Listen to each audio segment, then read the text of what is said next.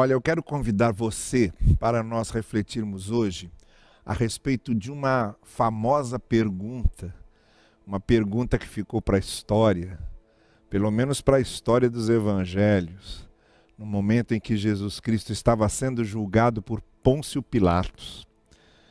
E diante daquela multidão que Pilatos percebeu estava enraivecida, sem nenhum raciocínio mais lógico, apenas aquela massa ensandecida, levada pela emoção, motivada pelos líderes religiosos, pelos fariseus, mestres da lei, saduceus, fariseus, é, todo mundo inimigo ali, mas que se uniu para matar Jesus. E o Pôncio Pilatos, vendo que não havia nenhuma acusação realmente séria, nenhuma acusação que tivesse conteúdo de fato, substância verdadeira, para justificar ali a condenação daquele judeu que estava ali, Jesus de Nazaré, que estava sendo acusado de heresia e de traição a César. Mas ele olhava, olhava, olhou todo o processo, ouviu as testemunhas e não via razão para fazer aquela condenação. Mas como era um momento político pessoal também de Pôncio Pilatos, e como ele também tinha seus interesses de não tumultuar as suas relações com os líderes judaicos e com o próprio judaísmo, Pôncio Pilatos, então, fez essa pergunta que eu quero ler para vocês, que está no capítulo 27 de Mateus. Ele vira-se para a multidão, perguntou Pilatos: Que farei então com Jesus chamado Cristo? É a pergunta que Pilatos faz. Que farei então com Jesus chamado Cristo. Depois a multidão vai vai responder, crucifica-o.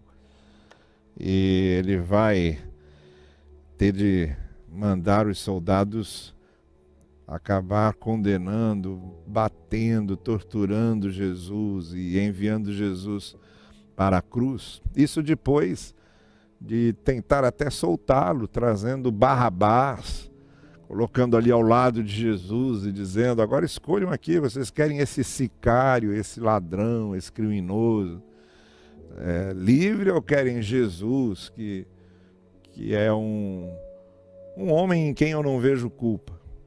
E aí o povo diz: não, nós queremos Barrabás.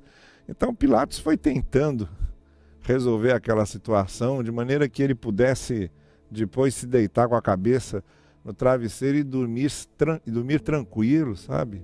Sabendo que fez realmente o que era justo, mas não conseguia. Não conseguia. E aí é que ele faz essa pergunta: que farei então com Jesus chamado Cristo? E a multidão responde: crucifica-o. E aí Jesus foi crucificado. Mas o que eu quero falar com você sobre essa pergunta é outra coisa que a gente vai conversar agora. Que farei com Jesus chamado Cristo? É uma pergunta feita a você, a mim e a todo mundo que ouve essa pergunta: que farei com Jesus chamado Cristo? Eu pensei em quatro opções. Quatro opções que a gente vai observando, vai vendo o que acontece hoje na cabeça das pessoas, no ambiente que a gente está vivendo hoje, na chamada igreja evangélica, e em demais outros é, discursos religiosos, a gente vai observando e eu acho que a gente pode fechar aqui quatro destinos que as pessoas têm dado a Jesus, quatro coisas que as pessoas têm feito a Jesus. Então, quando essa pergunta é feita por Pôncio Pilatos, que farei com Jesus chamado Cristo?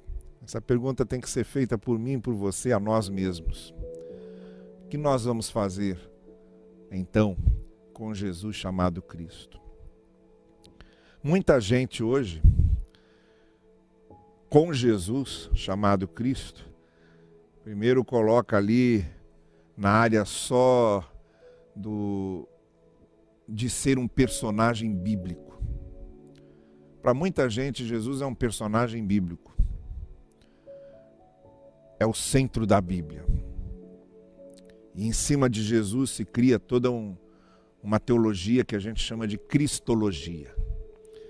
Então, os teólogos gostam de estudar a pessoa de Jesus, quem foi Jesus.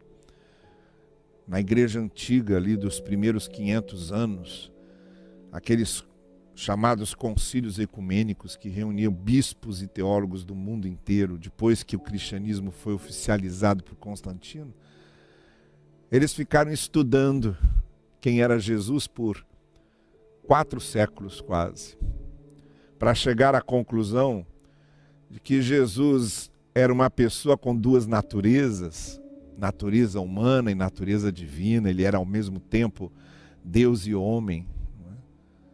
É, ele era teântropo, como se diz lá, quer dizer, teos, Deus, e antropos, homem. Então, levou quatro séculos para se chegar a essa conclusão. Então, o teólogo gosta muito de discutir Jesus como personagem dessa, dessas escrituras sagradas, dessa história sagrada. E muita gente deixa Jesus lá. Jesus é um personagem bíblico, nada mais, para ser estudado, para ser é, contemplado, para haver uma devoção a respeito dele, para que essa esse fato dele ser esse personagem bíblico nos inspire a meditações, reflexões, nos sirva como um exemplo de vida religiosa é, um exemplo de comunhão com Deus, um discurso ético que ele passou. Tudo isso vem do fato dele ser um personagem bíblico e para por aí. É um personagem para ser estudado e que leva a reflexões sobre ele. Mais nada. Isto é, fica tudo ali na base da teoria, na base das conjecturas, dos intelectual, das intelectualizações que são feitas a respeito dele, das teologias que são montadas. É isso que eu e você estamos fazendo com Jesus. Ele é um personagem bíblico que a gente estuda, estuda, estuda. Ele é uma inspiração apenas para a gente ficar refletindo sobre ele como pessoa, sobre os ensinos que ele deixou, sobre as teorias que podemos formar a respeito dele? É isso que Jesus é? Será que é para isso que ele veio? Para ser um personagem bíblico, a, em cima de qual vai tecendo uma teia de teorias religiosas? O que farei com Jesus chamado Cristo? A segunda possibilidade que eu vejo que acontece é de Jesus se tornar um coach. Sabe, é essa palavra tão conhecida hoje, tão usada. Em inglês, coach quer dizer instrutor, treinador, né? mas é, essa palavra é usada no âmbito do coaching ou do treinamento, que tem a ver com aquele meu instrutor de autoestima que vai descobrir em mim as minhas potencialidades, que vai descobrir os meus talentos, que vai trabalhar comigo, com a minha personalidade, com as minhas capacidades de ser um profissional melhor, mais engajado. Enfim, o coach serve para me fazer bem-sucedido, para que eu leve a melhor, sabe? Para que eu tenha vantagens para mim, para que eu seja um profissional com mais facilidade de vencer na vida de ser bem sucedido. E eu tenho a impressão que muita gente tem também deixado Jesus restrito a essa área do coach. O que é que Jesus pode me oferecer que me faça ter vantagens? O que é que Jesus tem para me oferecer para eu conseguir superar os outros, ser melhor que os outros, chegar lá na frente, ganhar o troféu? Então eu vejo Jesus muito em função do que é bom para mim. Eu vejo Jesus muito em função do que me serve, muito em função dos meus benefícios. Dizer, nessa história toda, eu é que continuo sendo o personagem principal. E Jesus é só uma ponte que eu vou usar para satisfazer as minhas carências de me sentir é, um vencedor, um homem bem-sucedido, uma mulher bem-sucedida. Jesus é um instrumento que eu vou usar para isso. Então, ele é só o meu coach, só o meu treinador, mas eu quero saber o que, que eu levo de vantagem nisso tudo que ele está me ensinando. E eu quero continuar sendo o personagem principal dessa trama toda. Eu é que quero continuar no centro. Jesus é só a ferramenta. Muita gente coloca Jesus nessa figura do coach. Eu tenho ouvido algumas mensagens de pregadores que são promotores de coaching evangélico, sabe? Então ele é o personagem bíblico ou ele é um coach? O que farei com Jesus chamado Cristo? Ele tem sido um personagem bíblico sobre quem eu gosto de estudar? Ou ele tem sido só um coach que me interessa porque eu vou ter sucesso e vou ser bem sucedido através dele? Uma terceira coisa que eu posso fazer com Jesus, né? O que farei com Jesus, chamado Cristo, é torná-lo uma espécie de plantonista, meu plantonista. A ideia aqui seria de alguém que está permanentemente de plantão para me atender. E de quem eu só me lembro que existe que significa alguma coisa quando eu estou na pior. Quando eu estou doente, quando eu estou desempregado, quando está me faltando dinheiro, quando as coisas não estão se saindo bem, quando eu estou me sentindo frustrado, quando as ocorrências da vida me, me machucam, me ferem, me fazem sentir cada vez mais aquele garotão mimado que gostaria que a vida toda estivesse à minha disposição e não está Aquela criança mimada que quer que tudo aconteça de acordo com o que ela quer e não acontece. Aí eu lá, muito ferido, muito choroso, muito sofrido, aí eu resolvo buscar esse plantonista para ele me atender ali naquela hora. Mas depois, passado aquele momento, o momento da necessidade, o momento do sofrimento, o momento da carência, aquele já não me serve mais. Porque o que ele é para mim é isso, é um plantonista, é aquele que está lá no pronto-socorro, 24 horas de emergência. Mas que eu nem me interesso em procurar se eu não precisar. Porque ninguém vai a pronto-socorro se não estiver precisando. E ninguém busca o plantonista se não estiver precisando. É a dor que me faz ir. É a dor que me faz procurar Jesus. Eu só me lembro que ele existe e só sinto necessidade de buscá-lo por causa da dor, por causa do sofrimento. A única coisa que me une a Jesus é precisar dele. Muita gente faz isso. E Jesus é aquele plantonista ali à disposição, que eu só vou a ele se eu precisar. Que farei? de Jesus chamado Cristo? Perguntou Pôncio Pilatos. Ele é só um personagem bíblico? Ele é um coach? Ele é um plantonista? Mas tem uma quarta coisa. Uma última coisa que eu quero mencionar aqui, que muita gente faz de Jesus isso, que é o rei de uma monarquia parlamentarista. Isto é, serve só para enfeitar, mas não manda nada. É só aquela figura representativa. Tem os ritos do cargo, tem todo um esquema que se arma e se estrutura em volta dele, uma coisa litúrgica, cultica se constrói uma estrutura de adoração.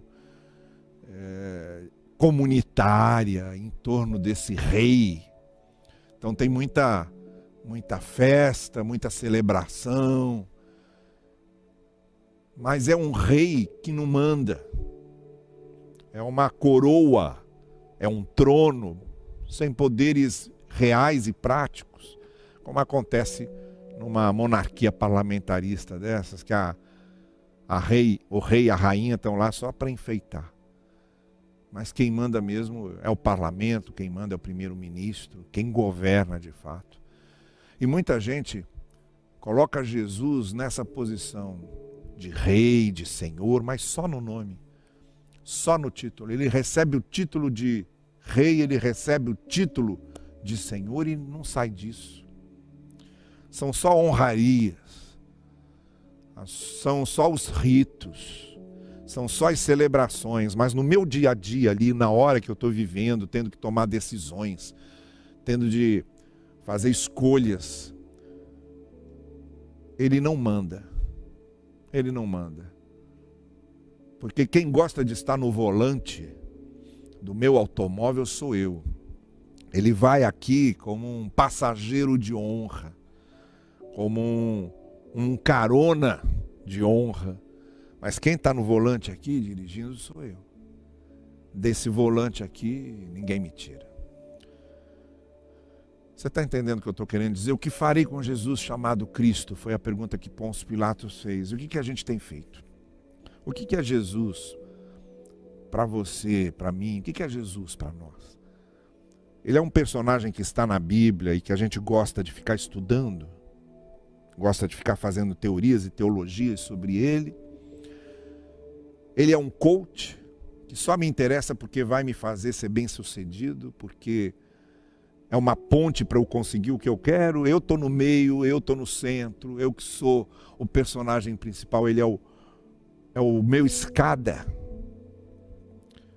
O escada no teatro é aquele que o personagem principal usa para fazer um diálogo, mas para a piada final ser dele, está usando o outro só como escada. É isso que eu quero. Ele é meu coach porque são os degraus que ele me oferece para subir para eu chegar lá em cima para eu atingir o topo do sucesso. Jesus, para mim e para você, ele é só um plantonista, é um socorrista. Eu só me lembro dele quando eu estou sofrendo, quando está doendo, quando a ferida está aberta.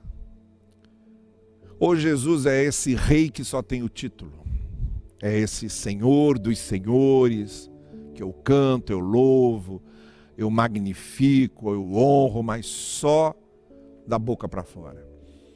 Ele não é senhor da minha vida, ele não é rei da minha vida na prática. O que, que eu tenho feito com Jesus? Chamado Cristo. E é nesse ponto que eu quero terminar. A pergunta de Pôncio Pilatos já era uma resposta. Ela em si já era uma resposta.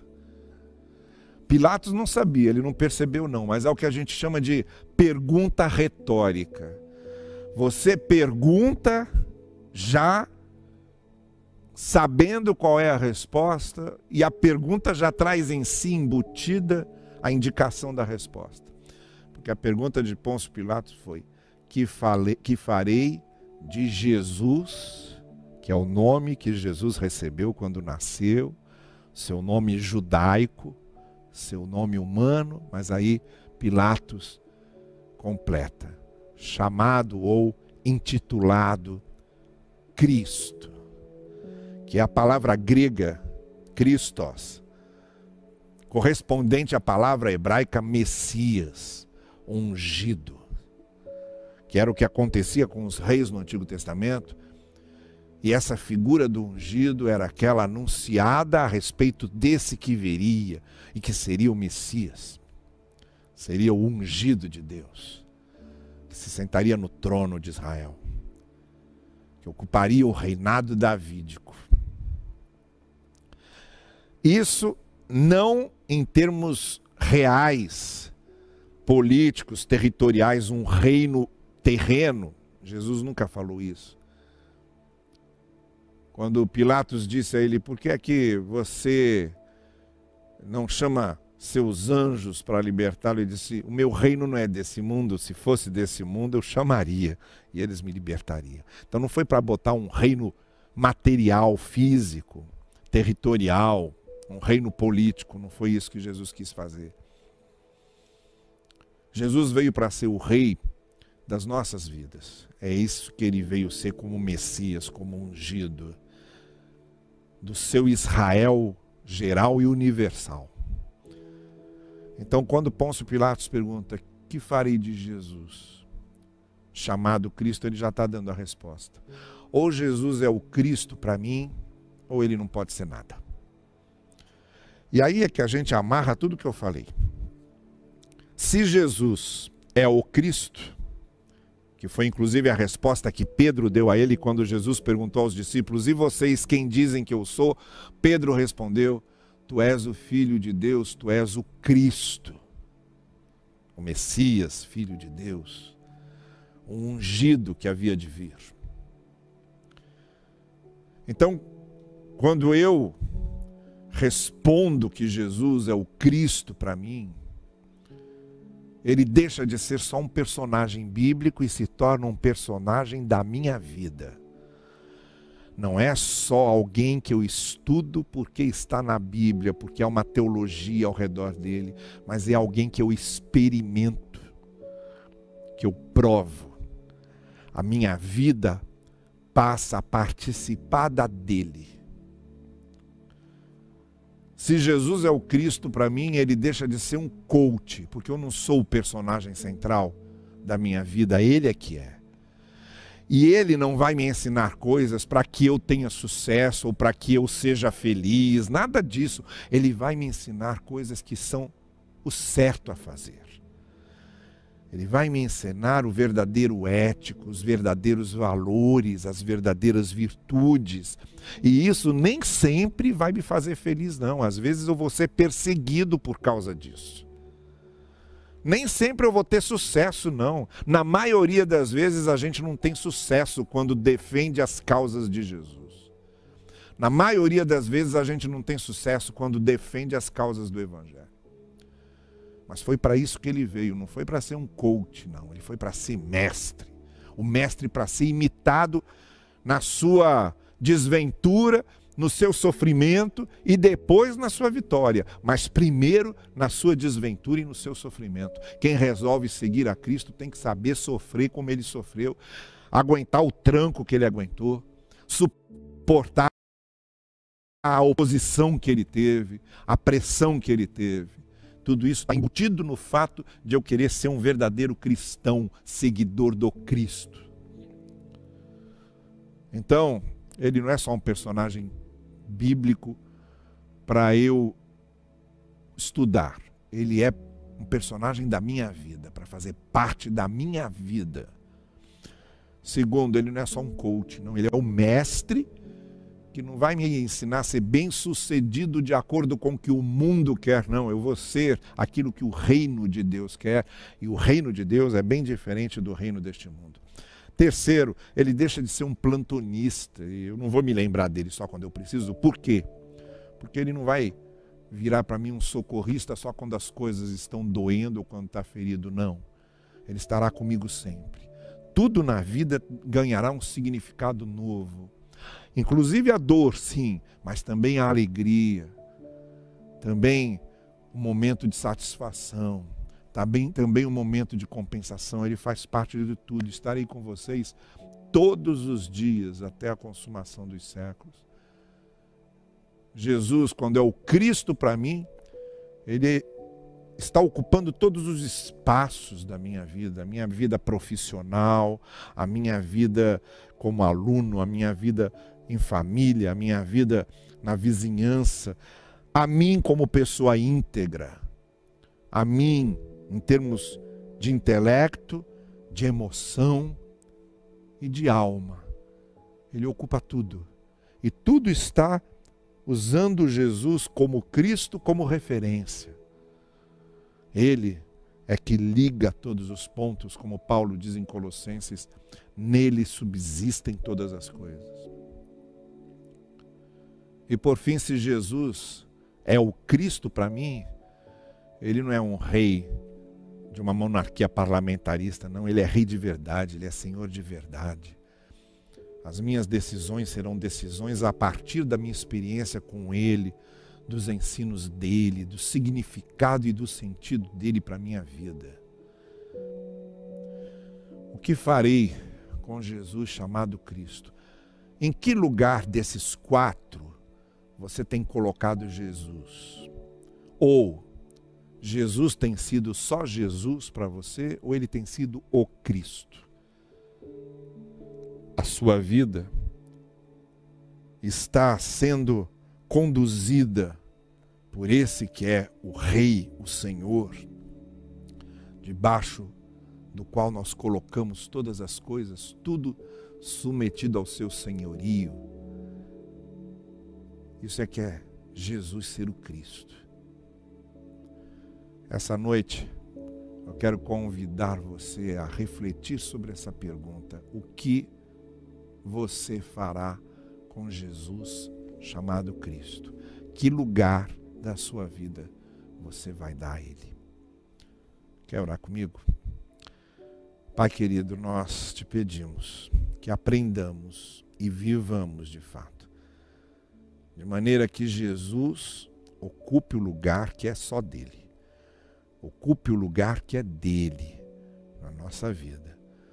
Nós queremos Jesus como Cristo e nós queremos que ele ocupe o lugar que ele como Senhor, que ele como Rei, que ele como autor da minha vida, que ele como criador de tudo e principalmente que ele como meu redentor e meu resgatador precisa ocupar abençoa-nos, para que nós o tenhamos assim. Jesus, o Cristo, ocupando o lugar que é dele na nossa vida. Que assim aconteça.